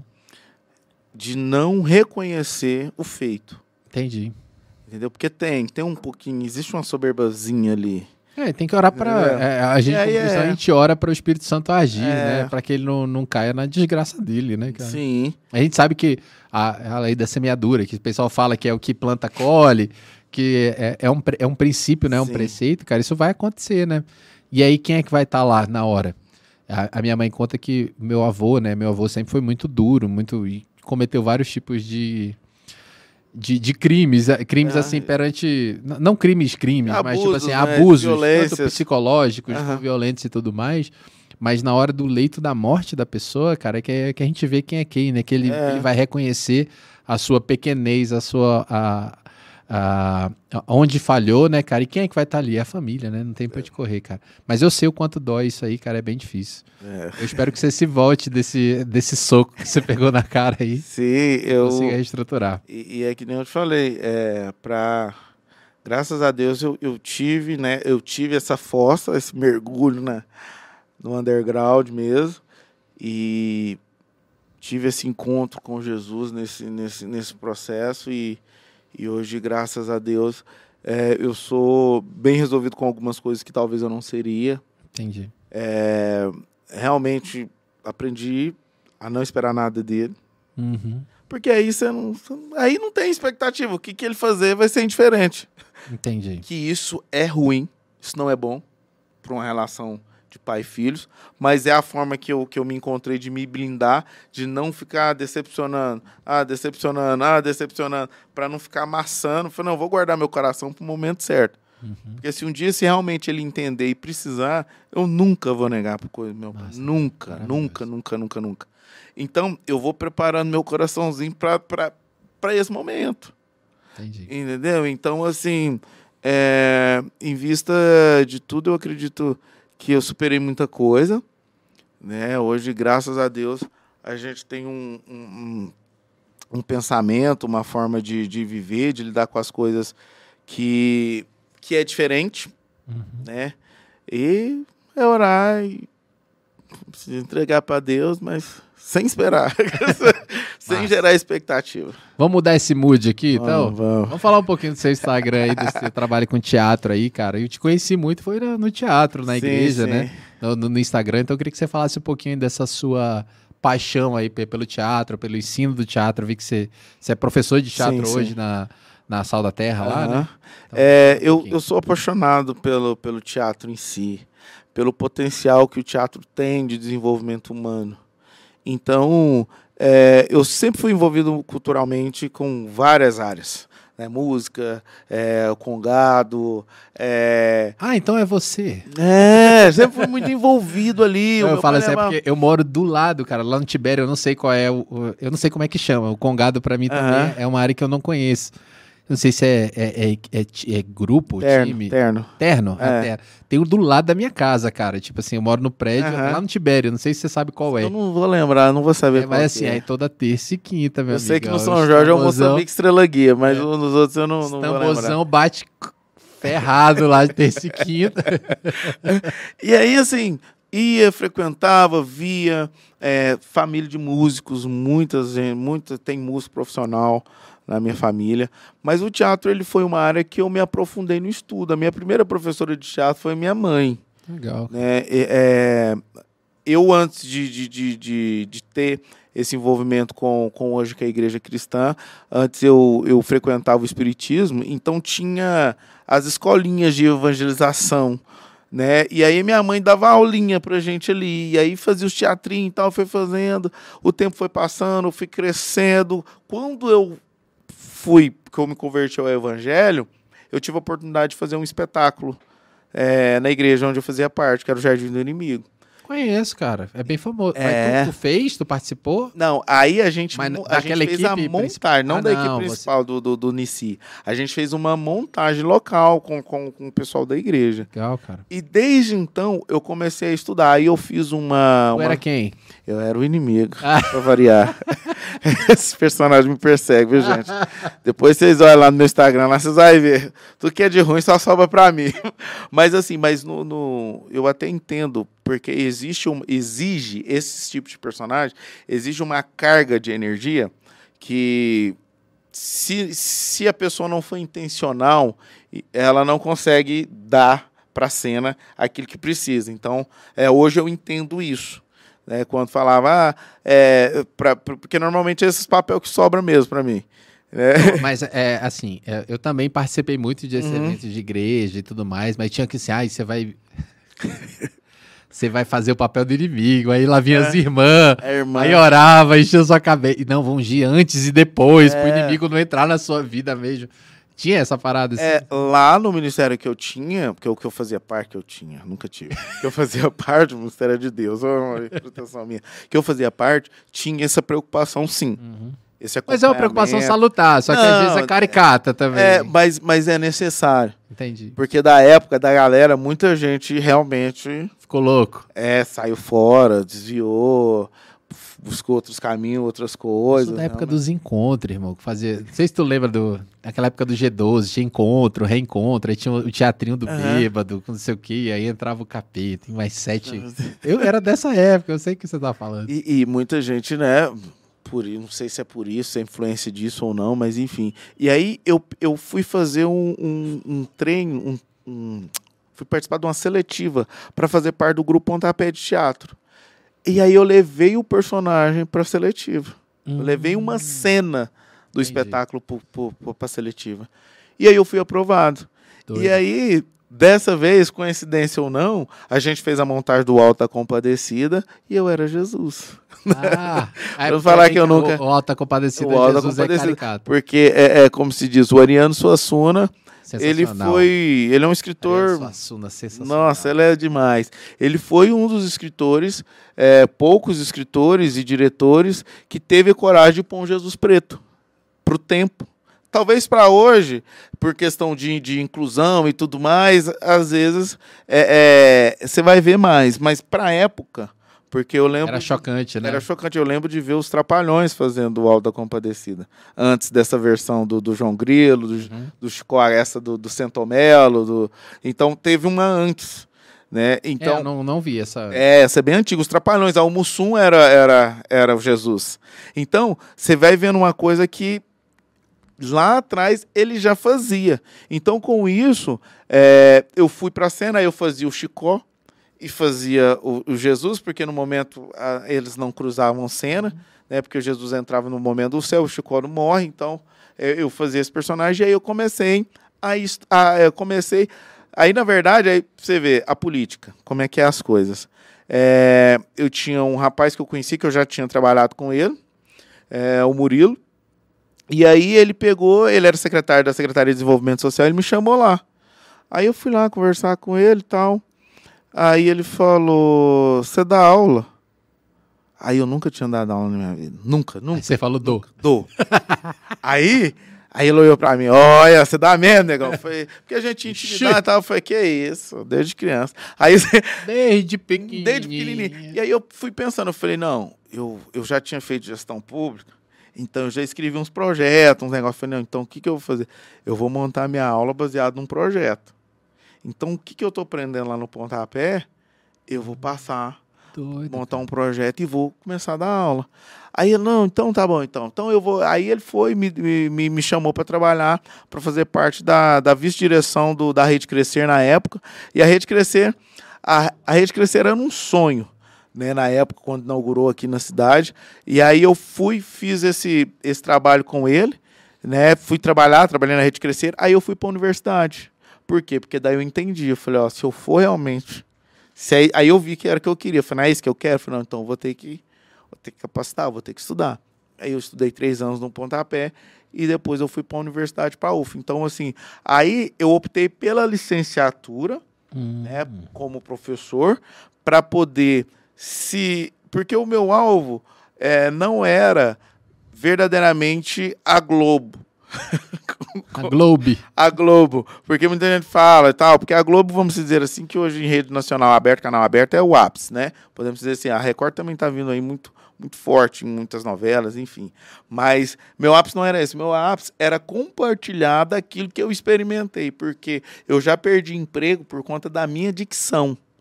Entendi. Então eu vi o quanto o teatro me transformou.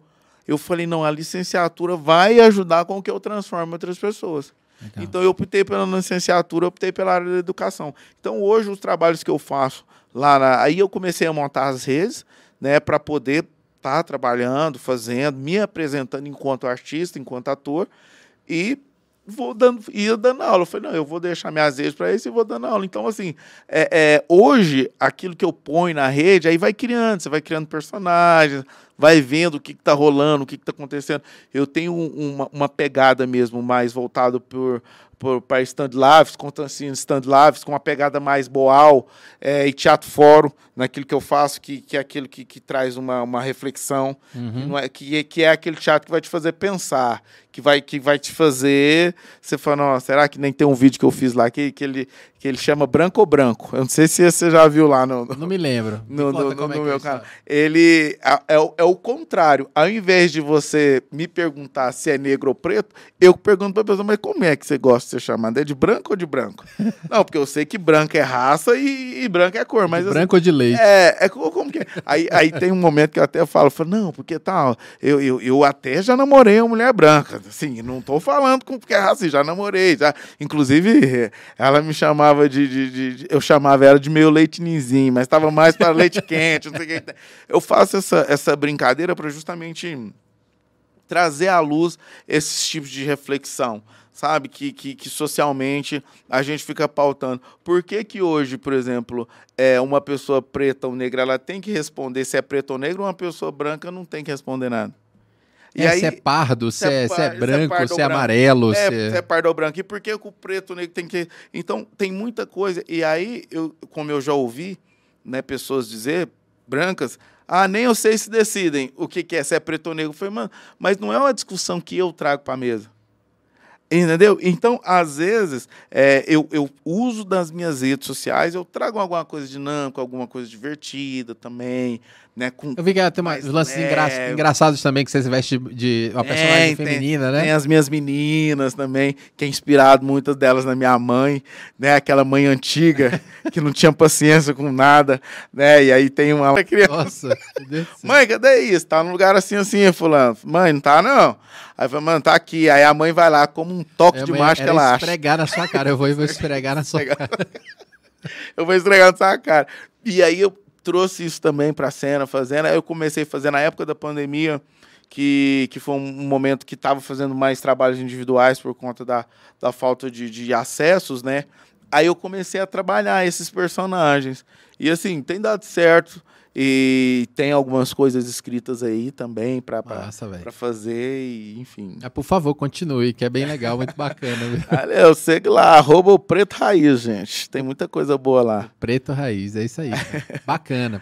E aí, hoje, é, qual é a sua atividade hoje? Eu vi que você está na, na Sal da Terra, né, uhum. né? Trabalhando ali na equipe de vídeos, é isso mesmo? Isso. Hoje eu trabalho como analista de comunicação uhum. né, lá e hoje eu desempenho a função como editor, a gente escreve alguns roteiros, né? uhum. né? Tem, existe uma, uma colaboração participativa nessas escritas, em algumas dessas escritas. Então a gente faz edição, faz transmissão, faz captação. Então a parte de vídeo ali a gente que faz, faz cortes, faz background, porque acaba que cada culto que a gente faz lá, ele, ele tem um pacote de coisas para passar. Entendi. Visualmente falando. Então, é, o, o, vai ter música, então existe um background da música que vai passar lá atrás. É, Tem muita gente que não conhece não isso, conhece né? É um cenário bem, cenário. bem, é, bem novo para as pessoas, né? Assim, só quem está mesmo envolvido no, na, nesse tipo de igreja que conhece, né? Sim. Mas é um trabalho é, que não para, né? Não cara? para. Não para. É toda o semana cenário, uma coisa o formato, nova. O formato do cenário para compor ali, tem um cenário visual, é virtual eu não sei se é virtual que fala, que é o cenário do LED que faz, uhum. e tem um cenário que, que, que, compõe esse LED. Então, assim, tem toda uma preparação ali, uma organização. E hoje eu faço parte dessa equipe que, que faz essas, essas organizações de edições lá. Legal. E aí uh, tem, o, tem o time de. Uh, que se dá aula de teatro lá também, né? Ah, é sim, o... sim. Aí tem a escola. É o CCAC, né? CCAC. CCAC tava... Aí tem a escola de artes lá Hum. Né? E essa escola eu faço parte como professor. Aí é, tá lá dentro da escola, não é uma, não é vinculado. Entendeu? Então, assim, é, eu dou aula, eu, eu dou aula pro CCAC, é uma coisa, eu trabalhando lá na, na, na, na, na, parte de edição de é, vídeo. São duas coisas separadas. São duas coisas separadas. Uhum. Né? Tanto que eu recebo diferente de um de outro, né? Financeiramente falando. Legal, cara. Então, é, a, a, parte boa é, assim, eu gosto de tudo que eu estou fazendo e a parte boa disso é de eu poder também. Além de fazer, eu tenho conhecido muito essa parte da edição. Antes eu fazia edição só para mim. Né, só pra, no Reels ali. É, né? só para monetizar o meu próprio trabalho e hoje poder fazer né, para um, uma, uma instituição como a Sal da Terra, que é uma instituição grande, de grande relevância também na cidade. Isso para mim é muito importante porque vai. É uma missão, né? Na é, verdade, é uma, é uma, é uma missão que você está fazendo, isso, né? Isso vai, vai alcançando, vai atingindo. Então, umas coisas que você faz, você vê que, que, que, que a glória de Deus foi manifestada, porque é, é esse o objetivo, porque não é fazer para mim. Ah, vou fazer porque sou, sou bom, porque eu sou cara. Não, porque eu, eu, eu sou muito dentro daquilo. Eu falo, ó, gente, dentro das minhas limitações, eu não tenho preguiça. Eu vou fazer, mas você pode ter certeza. Quando eu te entregar, eu vou te entregar o melhor. Se não for o melhor, nós vamos sentar, nós vamos conversar. É o melhor que você pode. Mas fazer. é o melhor que eu tinha para dar. Não foi de displicência, não foi de relaxo, não foi de. Não, foi porque era que aquilo. Então nós vamos sentar e nós vamos melhorar esse melhor meu. Legal. E aí a gente vai trabalhando nesse, nesse, nessa questão de evolução. Então, hoje, é, na parte que diz respeito financeiramente falando, é, é, o que te sustenta é hoje. Sustenta. Legal, cara. E aí vamos falar do podcast também, né, cara? Você tem um podcast. podcast. aí que é o MOF, né? Como é que é?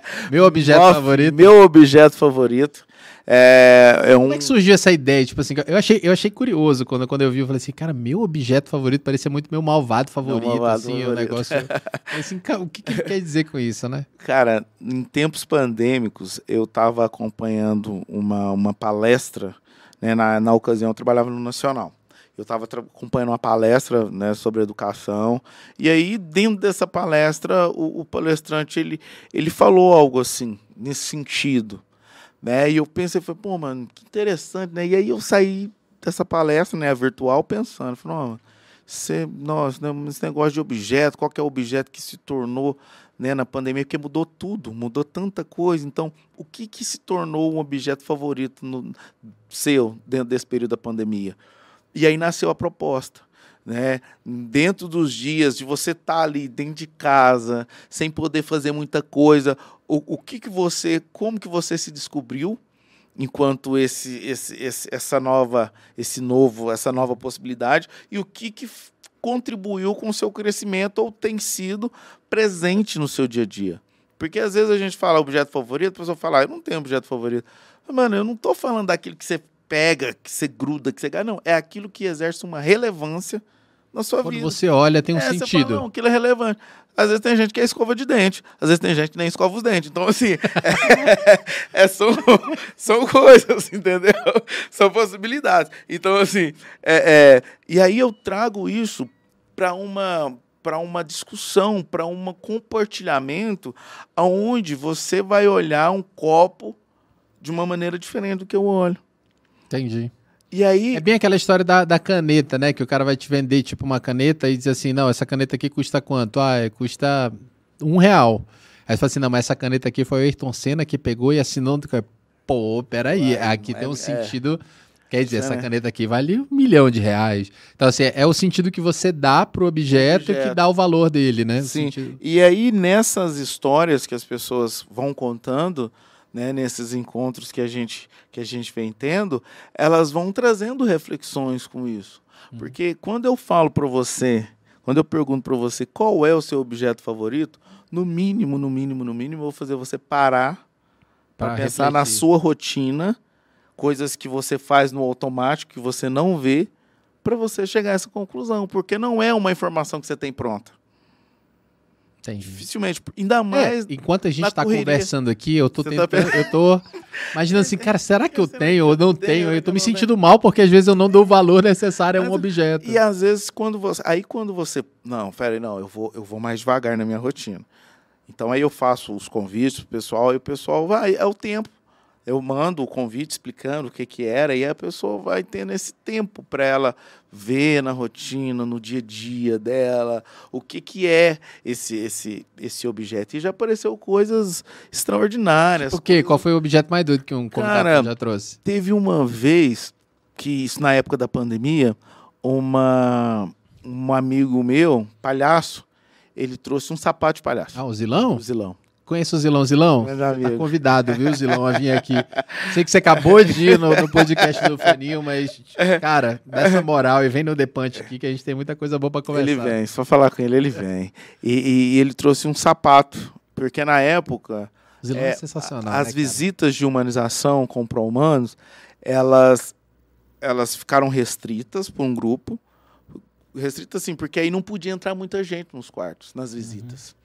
Então teve que fechar, mas eles continuaram com a missão, com o trabalho. Eles não pararam a missão durante a pandemia. Então, foi o sapato na época que, que ele apresentou. Teve um, um, uma outra menina também, ela chama Karine, Karine Bittencourt. Inclusive, depois eu tive a oportunidade. O podcast com ela vai, vai ao ar na. Eles na levam o objeto na, no, no... Leva, ah, leva. Tá, legal. Leva. É, é, e aí, é, é teve a Karine, ela ela tinha, ela morava tipo num, num terraço uhum. e ela tinha uma relação com o final de tarde, com, com o céu, com o sol, muito profunda, porque era, era o momento do externo dela. Ela é artista, uma excelente artista, bailarina, coreógrafa.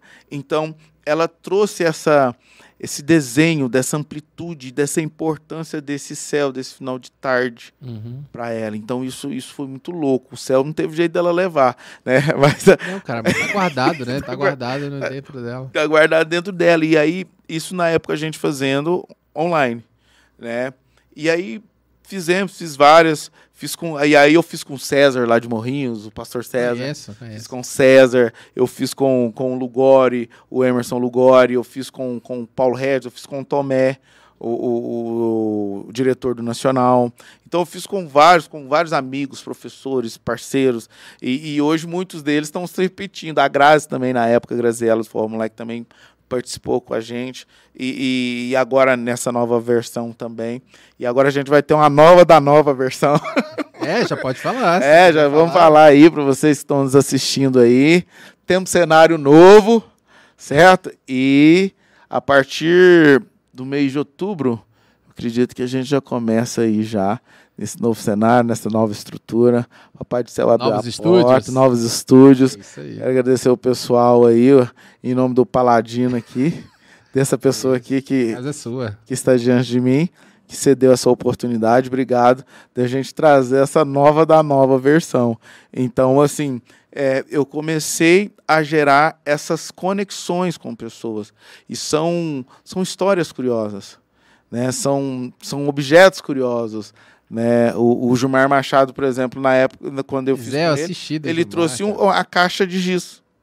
Que doido. Antiga, que era a caixa de giz antiga, porque hoje os quadros não são tem mais, é de não pincel, tem mais, né? de pincel. Ele o trouxe, data show. É o data show. Coisa. Ele trouxe a caixa de giz e falou, né, da relação dele, né, com a educação também, porque o Gilmar, ele é professor. Então, a gente teve essa oportunidade. Então, assim, vai surgindo uns objetos muito interessantes que você vai falando, fala, poxa, cara, que maneiro. Doido. Que legal. E, é, e essa conexão, né? Porque, como se diz, é, como se diz, não, o nosso subtítulo é conectar histórias a partir de um objeto. Aí a gente vai conectando ou vender aprendendo. excelente, cara, excelente, muito bacana. Olha só, eu acho que a gente tem que deixar esse papo para um segundo episódio também, né, cara? Uma segunda ah, parte, né? A gente tem muita história para contar aqui, não? Vamos fazer segunda, terceira, só você falar.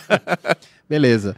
Pessoal, esse aqui é o episódio zero do The Punch. Então, assim, se você não se inscreveu nesse canal, por favor, se inscreva. Por favor, não. Por favor, não. Parece que eu tô implorando, né?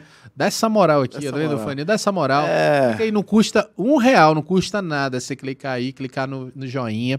A gente vai montar um canal de cortes ainda desse aqui. Pra... Tem muita gente que assiste os cortes, os né? Cortes, os cortes. Bom, é. Todo, é, é, é, bem difícil a pessoa conseguir o tempo para parar, sei lá, duas horas, uma hora e meia para conversar, né? E eu quero saber se você gostou desse papo. Cara. É, se você voltaria, né? Eu quero te convidar já para o segundo momento para a gente continuar essas histórias aí que eu tenho certeza que a galera gostou também. Cara, gostei demais, obrigado. Eu acho, acho importante. É terapêutico. Desculpa ter tocado na ferida, né? Não, mas assim, existem coisas que precisam ser faladas, né? É, e, enfim, eu agradeço muito, foi bom estar aqui com você e quero reforçar a você. Ele não está implorando, não, mas eu tô. Se inscreva no canal. Gente, é mais fácil você clicar no botão de inscreva do que você fazer um pix. Fechar, né? Do que... Às vezes você quer fazer um Pix. Se você quiser fazer o Pix, nós recebemos. Nós vai deixar o número do Pix. Um superchat, é, né? Ainda gente, não temos superchat, mas se você quiser fazer. Deixa aí um Pix. Mas se inscreva no canal. Você pode ter certeza que esse projeto é, ele, vai, ele vai trazer uma relevância na sua vida, ele vai trazer uma relevância naquilo que você entende como, como sociedade. Então, assim, é, se envolva com coisas relevantes para que você também se torne uma pessoa relevante. Com então, certeza. se inscreva aí no canal para dar essa moral. Você quer ser relevante? Então, aí, eu nem olhei as perguntas. Tem perguntas aí no chat, pessoal? Tem perguntas aí? Ou a galera só tava batendo palminha aí, falando que vai ser legal, que vão ser legal, mas não tem perguntas não, né? Mas no próximo a gente faz um momento aí para responder as perguntas da galera aí. Tranquilo. Beleza? Queria agradecer de novo você, cara, por ter vindo aqui, ter, ter enfrentado essa, essa, essa dura realidade da tarde aí para bater esse papo comigo, cara. Foi muito bacana entender é, esse outro lado aí que eu tô escutando, conhecer um pouquinho mais da tua vida. Foi muito bacana mesmo. Valeu. Tá, tá convidado da próxima Obrigado. vez. Fica aguardando. E aí, você que tá aí, esse é o episódio zero. Amanhã a gente vai fazer a grande estreia aqui, né? Se, se é que é possível fazer uma estreia melhor do que essa aqui. A gente tá fazendo essa estreia aqui justamente para bater esse papo, testar os equipamentos, ver como é que tá essas conexões, saber como é que tá o feeling de vocês. E amanhã, às 8 horas da noite, a gente vai ter o Alexandre Machado aqui. O Alexandre Machado é o diretor comercial da Polo Negócios. Então, assim, o cara é uma máquina tanto de vendas, cara, conteúdo motivacional, o cara entende muito de mercado, tá? Entende muito de carreira. Então, eu quero te convidar amanhã, às 8 horas da noite. O Alessandro vai estar tá aqui. E aí, com certeza, vai ser outro momento muito especial, tá? Queria agradecer você que ficou do começo até agora. Você que está assistindo aí ah, até esse final. Foi um grande prazer. E espero você no próximo episódio. Faninha, obrigado, cara. Valeu, Thiago. Você é o cara. Obrigadão.